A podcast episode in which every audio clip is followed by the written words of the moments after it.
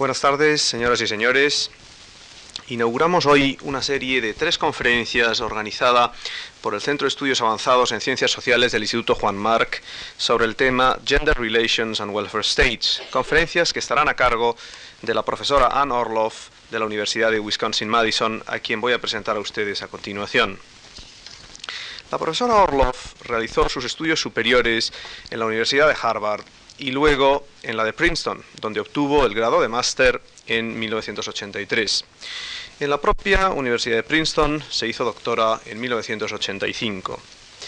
Su experiencia docente e investigadora comenzó también en Princeton, en cuyo departamento de sociología fue profesor ayudante entre 1982 y 1985. Durante ese mismo periodo formó parte del equipo investigador de la distinguida profesora Ceda Scotchpole en el departamento de sociología de la Universidad de Chicago. Desde 1985 y hasta la actualidad, la profesora Orloff ha sido profesora en el Departamento de Sociología de la Universidad de Wisconsin-Madison y miembro del Instituto para la Investigación sobre la Pobreza de la misma universidad. Entre sus publicaciones figuran muy numerosos artículos y dos libros a saber, en traducción española, La política de las pensiones, un análisis comparado de Gran Bretaña, Canadá y los Estados Unidos entre 1880 y 1930, y La política de los programas sociales en Estados Unidos. Antes de darle la palabra, quisiera referirme brevemente al título del ciclo de conferencias, Gender Relations and Welfare States, literalmente Relaciones de Género y Estados de Bienestar. El estado de bienestar constituye uno de los objetos más importantes de la investigación que se desarrolla en el Centro de Estudios Avanzados en Ciencias Sociales, según se dice en nuestro folleto informativo, que menciona entre los objetos investigadores del centro a las conexiones entre igualdad, desarrollo económico y políticas sociales, precisando que entre esas conexiones ocupa un lugar destacado la evolución de los estados de bienestar europeos. Pues bien, Parte de la especialización académica de la profesora Orloff consiste en incorporar la perspectiva de los llamados estudios de género al análisis del estado de bienestar. Esta perspectiva le lleva a examinar cuál es la influencia de las prestaciones sociales dispensadas por los estados sobre la posición de las mujeres en la sociedad y sobre las relaciones entre los géneros, es decir, las relaciones entre hombres y mujeres. En segundo lugar, habría que decir que otra de las características del análisis que nos propone la profesora Orloff es la insistencia en el estudio comparado de los distintos tipos de estado de bienestar. Todo ello tendrá, estoy seguro, un adecuado reflejo a lo largo de estas tres conferencias. Y sin más, le doy la palabra a la profesora Orloff para la primera de ellas, es decir, Theorizing the Relationship Between Gender and Welfare States, Feminist Analytic Approaches.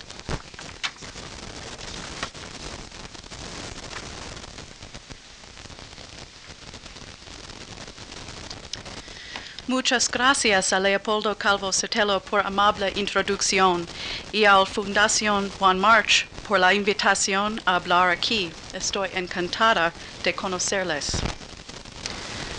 Y ahora en inglés. It is increasingly clear, thanks in large part to women's movements and feminist scholarship, that women are central to current labor market developments and that much restructuring of social provision has been in response to changes in gender relations, particularly as reflected in family and household formation. Moreover, social politics has taken on an explicitly gendered character as we see debates about divorce, abortion, affirmative action, and the ways in which welfare provision affects the labor force participation, fertility, and marital status of women and men. In tandem with these trends, a rich historical and sociological literature on gender relations in welfare states has developed over the last two decades. But while gender relations have received unprecedented scholarly and popular attention of late, comparative studies of the welfare state have so far given little systematic attention to gender. Indeed, welfare states are more commonly understood in terms of their relationship to class relations and the market despite considerable methodological and theoretical progress on other fronts. And this is not merely a matter of failing to keep up with the most recent social trends because gender relations have been central to the origins and development of modern welfare states. Typically, we think of the welfare state as a state committed to modifying the play of social or market forces to achieve greater equality. Usually, we think of this in terms of attenuating class inequality. But we can also think about the way that welfare states move gender relations in a more egalitarian direction. This term is often operationalized as the collection of social insurance, social assistance, and universal programs that offer income protection to victims of unemployment, industrial accident, retirement, disability, ill health, the death of a, family a breadwinner, or extreme poverty. And these programs that have developed over the past century or so across the industrialized West. Other analysts, feminists prominent among them, have argued for a broader definition of the term that includes the provision of various kinds of services, particularly those that are dedicated to the care of dependent citizens. However, using the term welfare state may be misleading because it assumes what ought to be proved that states do in fact promote the welfare of their citizens. Yet the use of the term per, to describe all Western systems of social provision, even those like my own which hardly deserve the appellation, persists in both scholarly and popular debates, and therefore I will use this term to maintain continuity with those discussions. I define the welfare state, or state social provision, as interventions by the state in civil society to alter social forces, including male dominance. But I do not judge a priori that such interventions necessarily uh, are aimed at or produce greater equality among citizens. When I use the term feminist, I'm referring to analyses that take gender relations into account as both causes and effects of various social, political, economic, and cultural processes and institutions. I do not assume, however, that categories of gender, women and men, are internally homogeneous. Obviously, class, race, and ethnic difference are also involved. When I refer to mainstream uh, scholarship. I simply mean scholarship which has so far been inattentive to gender. When I talk about gender relations, I mean the set of mutually constitutive structures and processes which produce gender differentiation, inequality, and hierarchy in a given society. I'm drawing on multidimensional theoretical frameworks of gender relations, such as Bob Connell's gender order, which is comprised of three different structures labor, power, and cathexis, or Joan Scott's four interrelated elements of gender, symbolic representations, normative interpretations of these symbols, social institutions such as kinship, the labor market, education, and the polity, and subjective gender identity.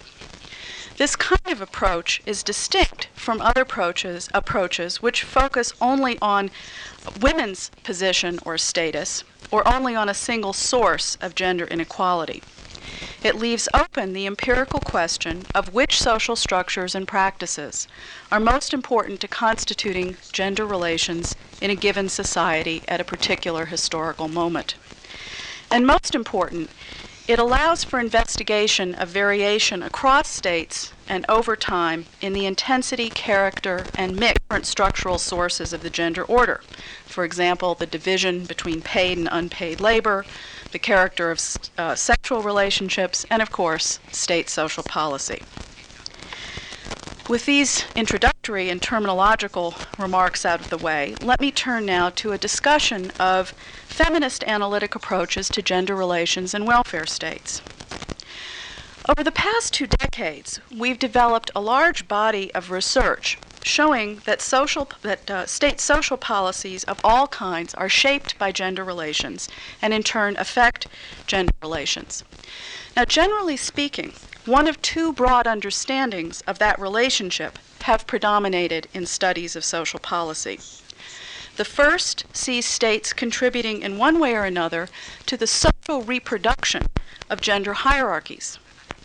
In contrast, the second sees states varying in terms of their ameliorative impact on social inequality, including gender. Today, I'm going to discuss the contributions of these two approaches, as well as pointing out some of their analytic weaknesses. And then I'll describe some new approaches that I believe represent an advance over these still common perspectives. On Tuesday, I will present a framework for analyzing the impact of state social policies on gender relations that draws on these as well as mainstream perspectives. And on Thursday, I'll discuss my research on progress that draws on this framework to investigate the impact of the welfare state on gender in the English speaking democracies. Let me turn to the first school of thought, which I'll call the social reproduction approach. This emphasizes the way in which state social policies regulate gender relations and contribute to the social reproduction of inequality through in, uh, reinforcing certain key social mechanisms. These include the gender division of labor, with men responsible for wage earning and women responsible for caregiving and domestic labor as well as for producing babies. The family wage system, where we have men's uh, relatively superior wages and tax advantages being justified partly in terms of their responsibility for the support of dependent wives and children. And going along with this, women facing barriers to entering paid work and discrimination in the paid labor force which is justified partly in terms of their caregiving responsibilities. And this produces a situation where most women are economically dependent on men. A third mechanism is traditional marriage, which implies the gender division of labor. Sometimes this is spelled out in legal codes. And an accompanying double standard of sexual morality, which penalizes women to a much greater extent than it does men for extramarital sex and childbearing. Now, these mechanisms together create a situation in which most women are vulnerable to poverty, or at least to a drop in living standard if they no longer have access to a male wage uh, through marriage or some other means. They also limit women's power within the marital relation by constraining their exit options. Now, analysts in the US and other English speaking countries have tended to see all of these mechanisms operating together for example, my colleague Linda Gordon refers to welfare reinforcing the family wage system, but also acting as a backup to that system.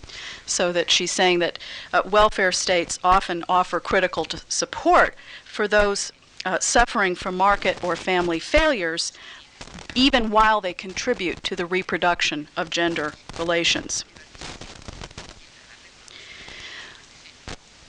Scandinavian, British, and other analysts have, anal- have emphasized women's responsibility for care work as a key mechanism. Here we're looking at the continuing societal dependence on women's unpaid care work and the ways in which welfare states reward care work less well than they reward the paid work that characterizes men's lives.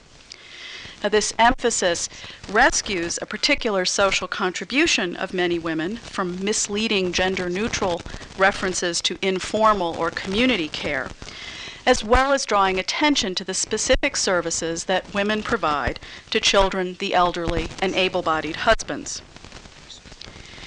Finally, many of these analysts have called attention to the ways in which uh, these various mechanisms, even when they are not associated with women's absolute material deprivation, are coupled with women's exclusion from political power.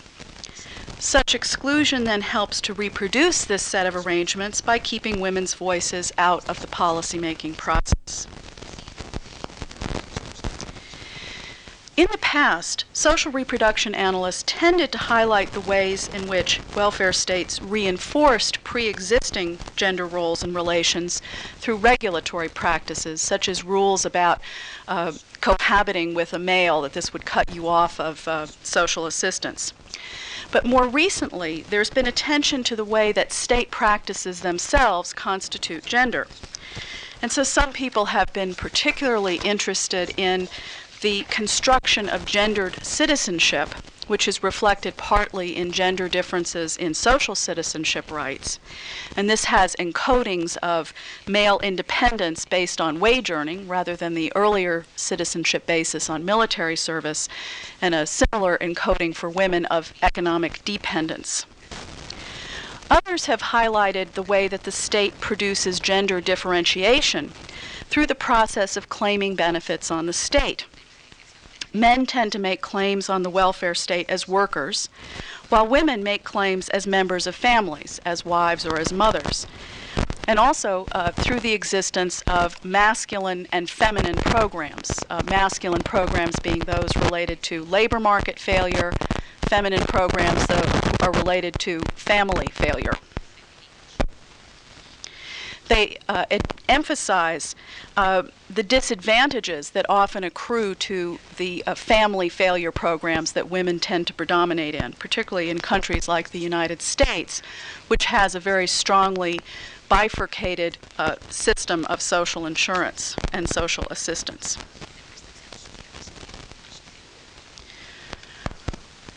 Ultimately, the consequence of these various processes and mechanisms is a reproduction of hierarchical gender relations, even, again, if women's material position is sometimes improved.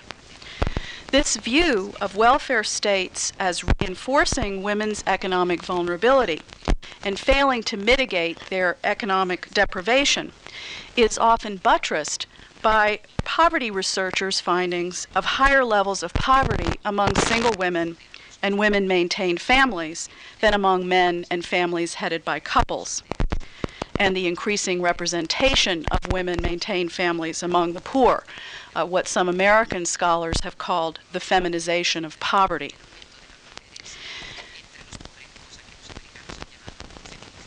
There's clearly some truth in this portrait. However, this picture is also incomplete and to some extent inaccurate. Crucially, it ignores cross national and historical variation that is significant for women and for gender relations more generally. Almost all studies in this tradition focus on a single country, even when they're trying to make generalizations about the role of the state or to develop theory about the state. Even when they do mention the experiences of a number of countries, it's largely to illustrate what they see as a universal process. The social reproduction analysts have simply ignored the possibility that some welfare state programs have the potential to advance women's interest and gender, inequal- and gender equality. Excuse me. Let me turn to the second broad understanding. This is based on the common idea that welfare states work to ameliorate social inequalities so, feminist versions of this view focus on gender inequality, especially in vulnerability to poverty. And I refer to this as the amelioration perspective. These analysts generally note that although poverty rates for populations as a whole fell in the post war era in many countries, women made up an increasing proportion of poor adults and households headed by women became an ever larger proportion of all poor households. They argue that these trends are due partly to the improving situation of other demographic groups, particularly the elderly, but also, at least in part, to the deteriorating position of some women in the labor market and the rising rates of social, uh, I'm sorry, of so, solo motherhood. They argue that income transfer programs offer important buffers from these sources of women's poverty. Although I would say that they are less sophisticated in their understanding of gender relations than the social reproduction analysts, the students of poverty and the amelioration uh, of welfare states have at least sometimes taken note of cross national variation in policy outcomes. And we see this quite strikingly with uh, the many uh, analyses that are coming out of the Luxembourg income studies. These studies that focus on the poverty of women and women maintained families find consistently that the United States has the highest poverty levels, followed closely by Canada and Australia. Britain ends up looking a bit better than its uh, daughter countries in, in these studies. And perhaps surprisingly to those who think of Germany as having a very well developed welfare state, solo mothers don't do very well in Germany either. These analysts link these variations to a key characteristic of welfare states the relative generosity of benefit levels and levels of social spending more generally. For example, if you compare the United States and Britain, you see that the feminization of poverty has not developed to the same extent in Britain. And this is due in part to the fact that there's a lower proportion of single mother families in the population, but also because there's a more comprehensive set of social protections for women and children. So, in this view, some welfare states are laggards or low spenders, others are high spenders. And the implication is that disadvantaged groups, including women, have an interest in higher spending.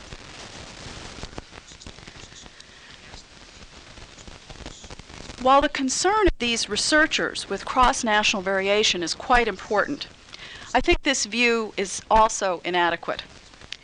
It examines only linear variation in the effects of state policies and women's status. And this is problematic if one is interested in the way that states affect gendered social institutions, such as the gendered division of labor, especially women's responsibility for unpaid care work, or with gendered power, such as uh, men gain from the ability to earn family wages or to get public benefits to replace them.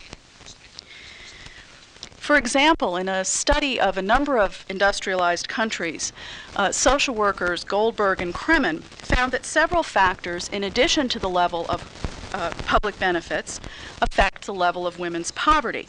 And these include the proportion of families headed by single mothers, but also the extent of women's paid labor force participation and the degree of gender equality in the labor market.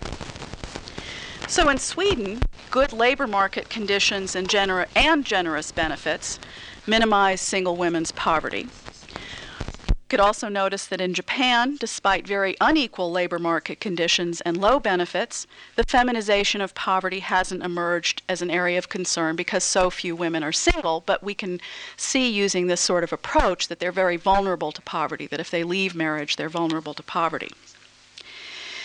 In addition, we might note that while Swedish social policy, which is recognized in most cross national studies of poverty for its effectiveness in virtually eliminating poverty among women.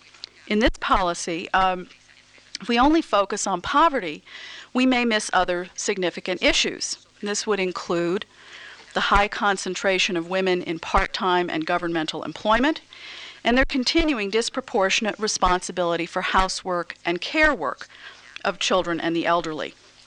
So, what I'm saying is that a focus on poverty rates alone can be misleading, and we need to investigate uh, a wider range of issues in addition to just a plain poverty rate and generosity of benefits. It may also be worth pointing out that simply focusing on benefits can miss some of the ways in which the systemic characteristics of social provision affect people. So, for example, uh, increasing the levels of benefits in countries like the US, where um, clients are very much politically marginalized would not really help them in a, in a whole lot of ways. Certainly would make uh, material situations a bit better, but in a way it wouldn't break through the kind of political marginalization and isolation that we see. So I simply want to make the point that access to cash benefits may be a mixed blessing at best. Now let me turn towards to talking about the analytic and scholarly trends that I see as leading us in the right direction, sort of building on the strengths of these earlier approaches and moving on. Both of these approaches, the, the social reproduction and amelioration approaches, are not adequate guides to understanding and explaining the relationship between gender and welfare states. And I think to move forward, we have to deal with some shortcomings that they have. And if I can specify that, then I'll move on to talk about the uh, scholarship that has, in fact, dealt with these issues. They really, the older approaches have what I think of as three shortcomings. First, they fail to capture the full complexity of policy variation. The first one, the social reproduction analysts, assume uniformity, so they don't think there's any variation of interest. The second looks at variation, but only one very limited source of variation uh, the generosity of benefits. Second, while their analytic focus is different, in a way, both of them make it very difficult to see women's own activity in policy. They're either being imposed upon by reproduction or simply being helped by uh, cash benefits. And third, in some ways most important theoretically, they share an inadequate theorization of women's interests as reflected in social policy. Again, the social reproduction analysts see social policy uh, ultimately reproducing male dominance. There's no analytic space for considering that states might be woman friendly, to use the term coined by Helga Hernes. And those who have focused on poverty have an understanding of policy interests that's far too limited. It's just about cash interests, not systemic power.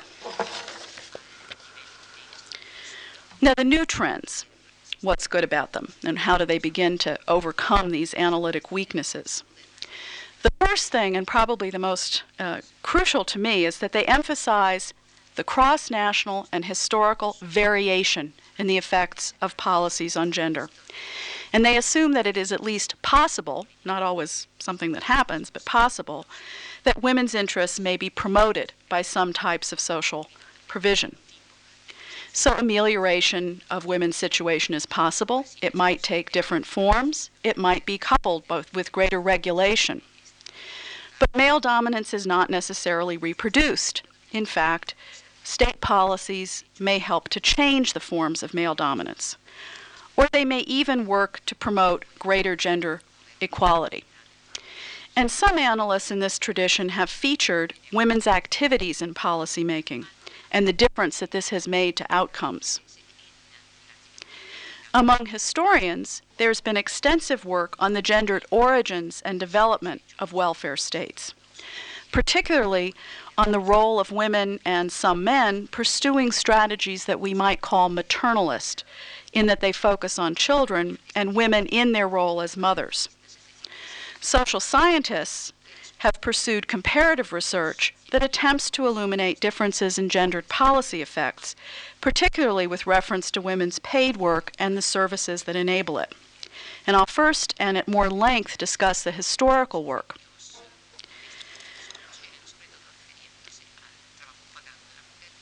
Recent studies of the origins of modern social provision have challenged some key assumptions of both mainstream and earlier feminist scholarship. First, they've uncovered the significant amount of state activity that was aimed at the welfare of families, mothers, and children. And they focused on the activities of women reformers. Now, these are things that were ignored in the mainstream literature, which has focused almost exclusively on markets and class actors. It's quite interesting to see that despite the widespread acceptance among reformers of ideals of gender differentiation that women did enter the political sphere to create these programs. Indeed, most of them entered it on the basis of difference. That is, they claimed that their work as mothers gave them unique capacities for developing state policies that would safeguard mothers and children. Second, these studies challenge the idea that ungenerous or punitive policies were simply imposed on women. They show the way that women were, in fact, involved in setting up these programs. So we have to look at some other places to find out how they came to be as problematic as many of them are. Now, women reformers, like their male counterparts, almost all supported the gender division of labor and the gender specific development of legislation. However, this agreement did not always extend to other aspects of gender relations. Even when they thought women should continue to be society's principal caregivers, some women, such as El- England's Eleanor Rathbone, challenged the family wage system for men and women's economic dependency and called for state financial support for stay at home mothers. And they called this the endowment of motherhood. Thus, their claims on the state can be described as demands for equality in difference. And this orientation is quite an interesting contrast, I think, uh, with the views of many second wave feminists who've tended uh, to make claims on the basis of gender sameness uh, and have critiqued welfare programs for promoting the gender division of labor.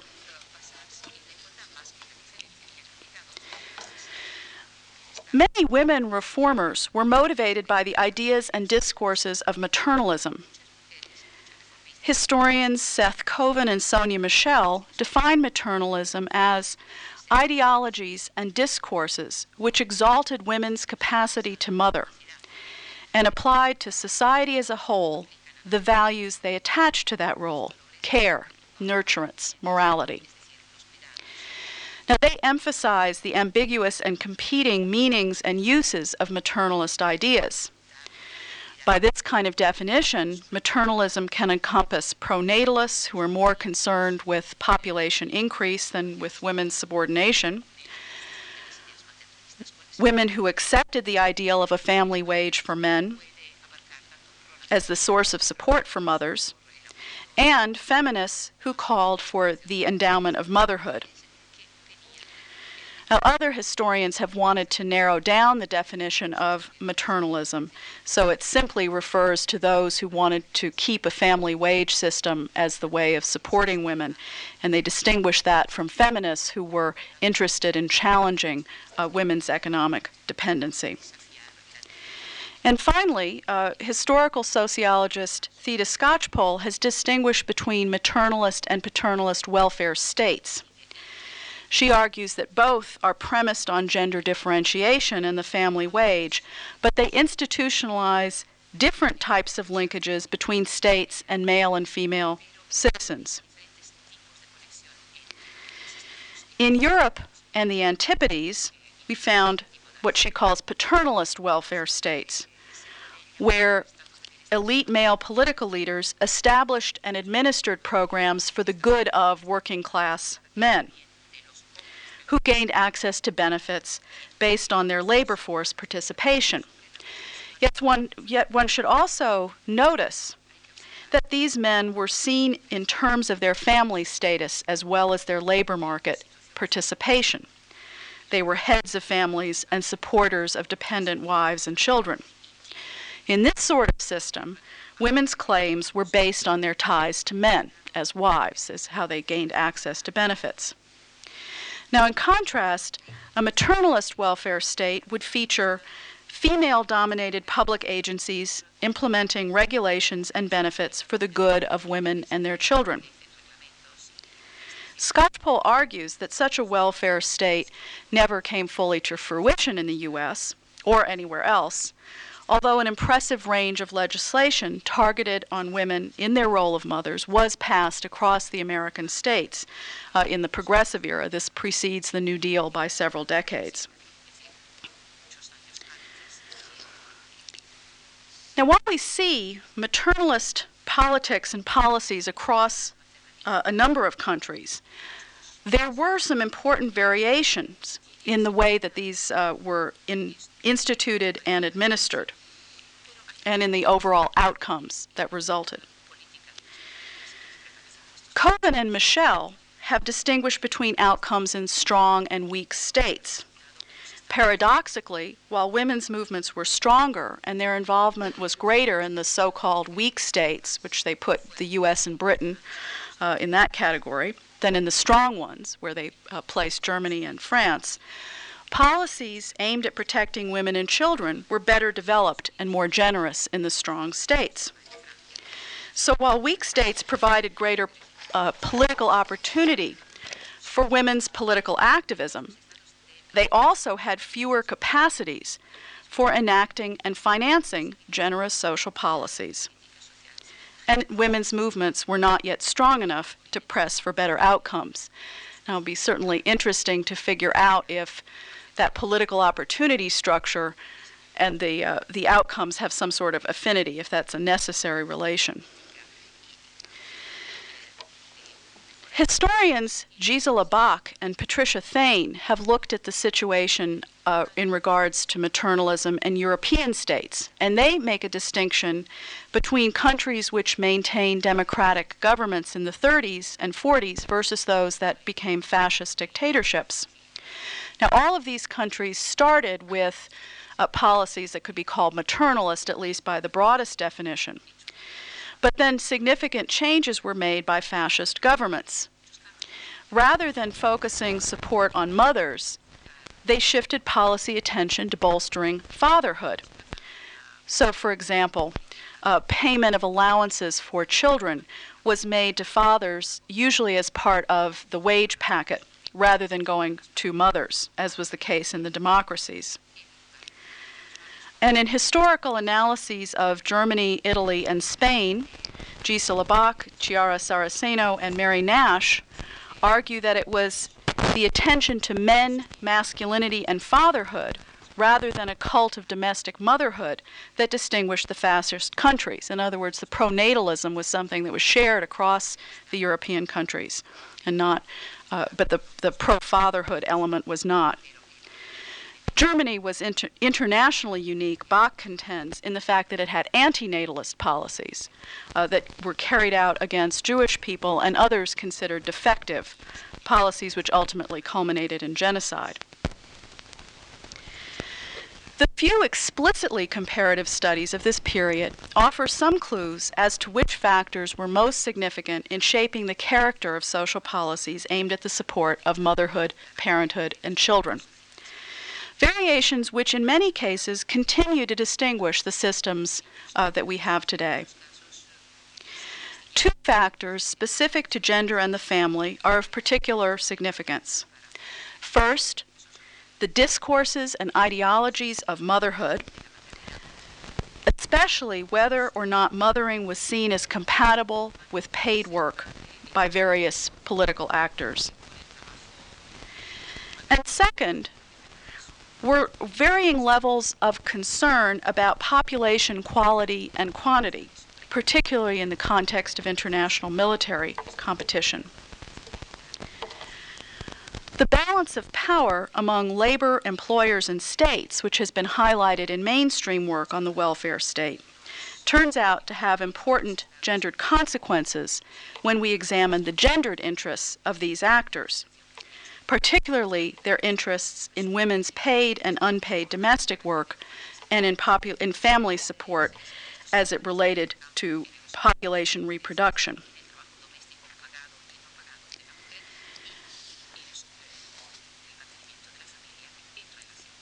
Elite worries about population help to stimulate state provision for families and for maternal and child health. And a number of studies have been carried out that show that places where there is more concern about population uh, have, in combination with other factors, also been places where uh, greater support was given to uh, women workers and to uh, women's and children's health programs. some of these studies, including uh, Jane Jenson's comparison of British and French policies, were quite influential uh, in questioning some of the generalizations about women in the state, which had uh, predominated among social reproduction analysts earlier on. She's able to show that um, both French and British elites were worried about population, but then goes on to show that differences in the capacities of organized workers and employers and different levels of demand for female labor by uh, capitalists along with different discourses about motherhood and paid work, produced very different policies in the two countries. British policy worked to make uh, the support of babies dependent on fathers' wages, while France developed policies that allowed for women's uh, particularly mothers, paid work. A recent study by Susan Pedersen elaborates some of these themes, and she too looked at Britain and France. She's been important in mainly focusing on the gendered interest of these groups that have been uh, looked at before in mainstream work, in other words, employers, trade unionists, and the state. Women themselves often wanted recognition as mothers or as equally paid and equal workers, but British and French trade unionists, mainly men, defended a family wage, and they preferred that their wives be kept out of the paid workforce. Employers in both countries appreciated cheap female labor and saw some merit in using family allowances to restrain male wages. But here's where the differential strength of these groups comes in. British unions had the capacity to keep most married women out of the labor force and to block the use of family uh, allowances to suppress wages. French employers had the capacity to block measures that would keep women out of the labor market, and then they went along with uh, state mandated family allowances. Given strong capital and a strong state in France, contrasted with strong labor and a slightly less powerful state in Britain, the French state ceded authority over women workers to those who wanted to exploit them the British state to those who wanted to exclude them. There have been unintended effects of these policies. France's paternal or uh, parental welfare state, though it was initiated under patriarchal auspices, is relatively indifferent to gender relations within families. French employers wanted to use married women's labor, and public policy focused on supporting children rather than on supporting a male breadwinner wage. So France emerged from World War II with less institutionalized support for a male breadwinner wage, a particular, uh, particularly important prop of male dominance in Britain. And in Britain, it was the strong male dominated unions that were able to keep a strong male uh, breadwinner wage in place. Once women uh, gained political uh, freedoms in France, the French system has offered more generous support for two earner families and children's welfare than has the British system, where children depend upon the wages of their fathers in a stratified society where, after all, not everyone has access to a father's wage.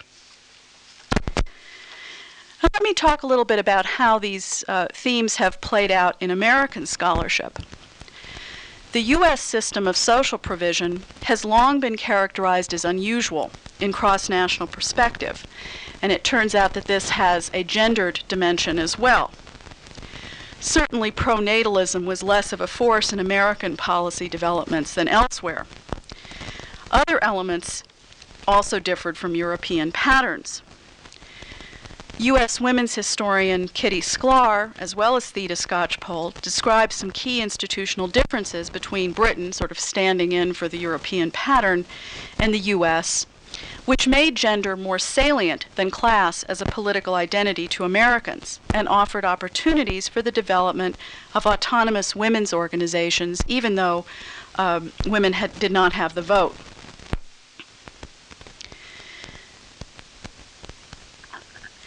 Skocpol has been significant for drawing attention to the ways that these political structures and processes help to produce gendered identities, capacities for mobilization, and the potential for influencing social policy. Now, she has looked uh, both at men's and women's activity and argues that the American polity was particularly receptive to women's organizing in the early 20th century, even while it was particularly unreceptive to uh, trade union organizing for uh, the kinds of programs that were passed in, in European countries at this time, things like uh, pensions and uh, work uh, injury programs. Indeed, America's first national social welfare me- measures were aimed at women and their children rather than at the elderly or workers, as was the case across so many countries of Europe. Even now, direct payments to single mothers are an especially salient part of the American system.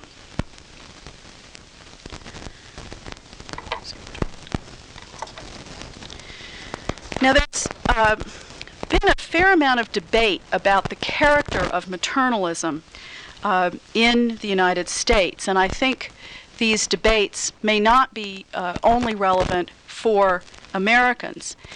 These debates have mainly to do with uh, the character of elite women's activities in bringing about these social policies, whether um, the defects of the policies were unintended consequences of their activities, or whether, in fact, these elite women were implementing their own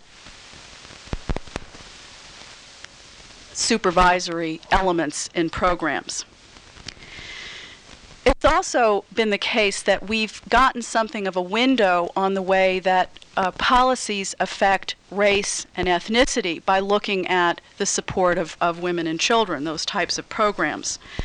Um, in the US, we've had studies which show that the programs that gave support to women and children were not equally available to everybody. They excluded uh, African Americans in many places.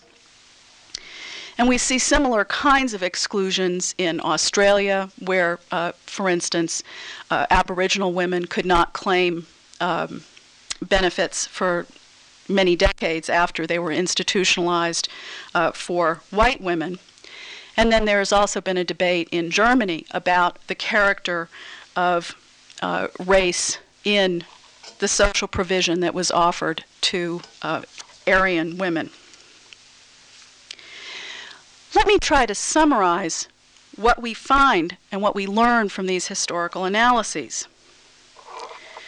First of all, most, maybe it's the most clear cut thing, is that welfare states were not shaped only by class interests, ideologies, and capacities. They were also affected by gender ideologies and gendered interests of political actors both male and female, and by the different political capacities of those actors. Especially important is what we might call, following Arnlaug Leira's work, models of motherhood. That is, uh, how women are perceived, are they able to combine mothering with paid work?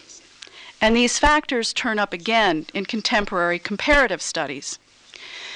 Also, I think we must underline the fact that there have been unintended consequences uh, for contemporary policy of these early pronatalist policies, the, the, shape that they took, whether they supported women as workers or whether they uh, supported a male breadwinner wage. We found that that uh, institutionalized uh, ideology has continuing effects.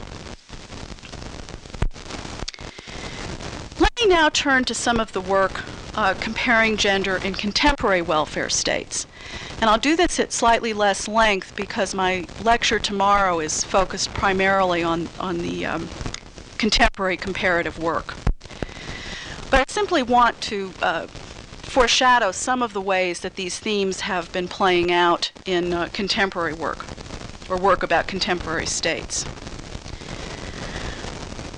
In this work, it's been particularly scholars who are from or familiar with the cases of the Scandinavian countries and France who've been prominent in pointing out that the assumptions about the inevitability of the reproduction of patriarchy are too narrowly based on the experiences of countries where the family wage is the starting premise of social policy. In these cases, women's paid work is far more accepted and indeed encouraged than has been the case for the women of dominant racial groups in other European countries, North America, and the Antipodes. This has been associated to some extent with strong working class parties and a large role for the state provision of services. But it's also been associated with women's own organizing and a cultural vision of motherhood that's compatible with paid work. So there's a gendered dimension as well as a class dimension that seems to be producing these outcomes. For instance, Mary Ruggie's pioneering comparative analysis of Swedish and British policies towards uh, working women revealed that the overall relationship between state and society, which she says is determined by the character of governing coalitions, affects women workers' progress. She says, quote, for the successful achievement of their employment pursuits, women must be incorporated into labor and labor must be incorporated into the governing coalition. Similarly, in a comparison of policies supporting care work and caretakers in Britain and Denmark, Birte Siim argued that the extent to which increased social welfare benefits also increase women's political power depended in part on the organization of social reproduction of care work. Specifically, whether the state takes over at least part of the work uh, involved in caring for dependent citizens from families. And in general, we know that the development of public services has been associated with social democratic strength. In Denmark, women's dual roles as worker and mother are supported by social and family policy that give the state a larger role in organizing and financing care of dependents, and this has facilitated women's integration into the workforce. In contrast, in Britain, a familist social policy assigns primary responsibility for care work to the family, assuming that the family contains a breadwinner husband and a wife who has time to attend to unpaid caregiving work. This seriously undercuts women's capacities to enter the paid labor force on an equal footing with men. Worth pointing out that among social democratic states, which all have got a certain level of uh, social democratic party strength, there is significant variation in the level of daycare provision, with concomitant differences in women's labor force participation. Actually, Denmark and Sweden offer greater support for combining motherhood and with paid work, particularly for uh, very mothers of very young children, than Norway does. Uh, Leira has argued that this results from differing models of motherhood. And while France has not had working class parties as strong as Scandinavia, women's paid work has been culturally accepted, and women's groups have worked to extend those earlier provisions that I discussed that were implemented for pronatalist reasons to allow married women to enter the paid labor force. Now, that's on the one hand where we see the public, the development of public services. We can also look at the other side of things. Uh, as it's become clear that some states do promote uh, women's labor force partic- participation, the persistence of traditional gender relations, particularly relatively low rates of paid work among married women, has also stimulated interest in comparative uh, explanations for gendered policy outcomes. It's not only the relative strength of working class parties that can explain the weakness of public support for women's paid work. It's also the character of Christian democratic parties or other parties of the right and their policy preferences. And again, this reflects a particular view of women and motherhood, but one which, in this case, valorizes women's traditional unpaid caring role and wives' economic dependency. And here we can see a difference um, from the, the liberal parties of the English speaking world, who have not been particularly interested in the public, um, the development of public services, but they haven't been as active in uh, offering material supports to traditional families as have parties with a Catholic or social Christian viewpoint. Now, let me try to conclude and uh, bring together some of these themes. All of the approaches I've reviewed have helped to show the importance of gender relations in the welfare state and the significance of welfare states for the situations of men and women and their relationships. Yet again, there's some analytic weaknesses even in these newer uh, tendencies. They too uh, reproduce, in some ways, an inadequate theorization of the political interests of gender. Not in the sense that they ignore the possibility or the potential for women friendliness, but that they haven't really spelled out what are women's interests, what are men's interests, how do we see these interests in the welfare state, and what kind of dimensions can we use to get at how those interests are being affected. Now, these weaknesses are related the problem of interests and the problems of dimensions.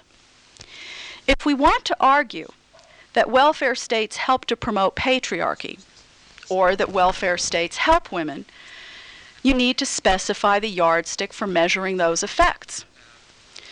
we could ask the social reproduction analysts what constitutes evidence that a particular policy works for or against male dominance? We can ask those who are concerned about the amelioration of poverty. Are women's interests only economic? Now, as I've been saying, the newer historical and comparative an- analyses have generally had a more nuanced view.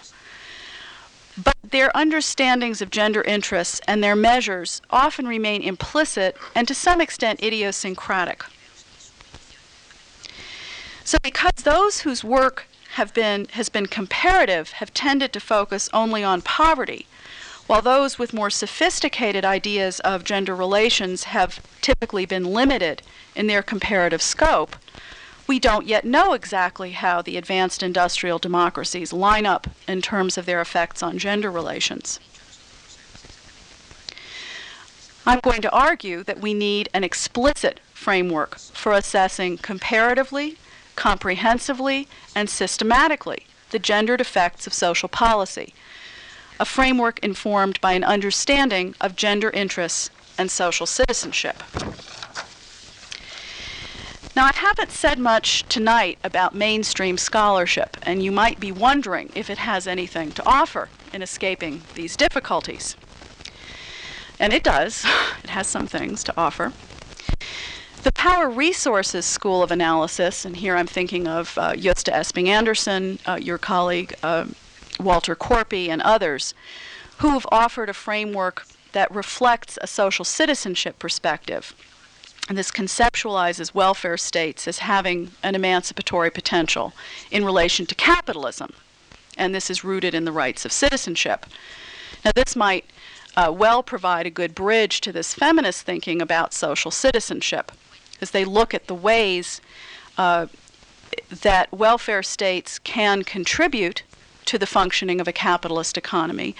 But they also um, look at the mechanisms that enhance workers' interests and tame capitalism, things like re- redistributing income or cushioning citizens against market failures or providing services that are necessary for social integration and political participation of all citizens, regardless of their class positions. And mainstream scholarship, the uh, power resources analysts in particular, have also been systematically comparative. And they use the diversity of national histories and institutional arrangements to ask their questions about which factors shape welfare state structures and their varying effects on the economy and the society. And lately, certainly, uh, these analysts have been particularly concerned with understanding qualitative differences in the origins and trajectories of social policy, rather than simply trying to understand the level of spending in different countries. And this makes it uh, quite useful to people who are looking for a framework that can get at state effects on power in gender. Uh, these different trends are reflected in the development of typologies and identifying the range of forms taken by welfare states, the regime types or worlds of welfare capitalism.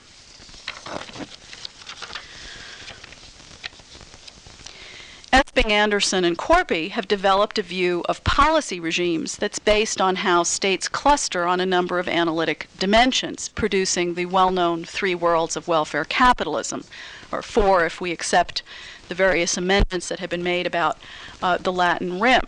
And this regime type framework that uh, Esping Andersen and others have developed has been attractive to many, including feminists, because of its um, possibilities for systematic comparative analysis linked with the social citizenship perspective.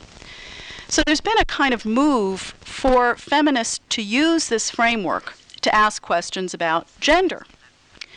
But for the most part, they've simply taken the ideal typical regimes as based on Esping Andersen's dimensions and then questioned whether these ideal types hold up when you apply them uh, to questions about women or to care work. But there's a real problem here that it leaves untouched the analysis which produced the ideal types in the first place, and which has been based mainly on understandings of class relations rather than gender. Uh, tomorrow, I'm going to discuss this comparative framework for investigating welfare states, and I'm going to argue that we need to reconstruct the analytic dimensions of that framework to take gender as well as class into account. And I'll go on to argue that we also need to incorporate some new dimensions based on gender relations. And if we do this, we can develop a powerful analytic framework for understanding the effects of welfare states on social relations. It draws both on the strengths of uh, mainstream scholarship and the considerable strengths of feminist scholarship, as I've outlined tonight. Thank you.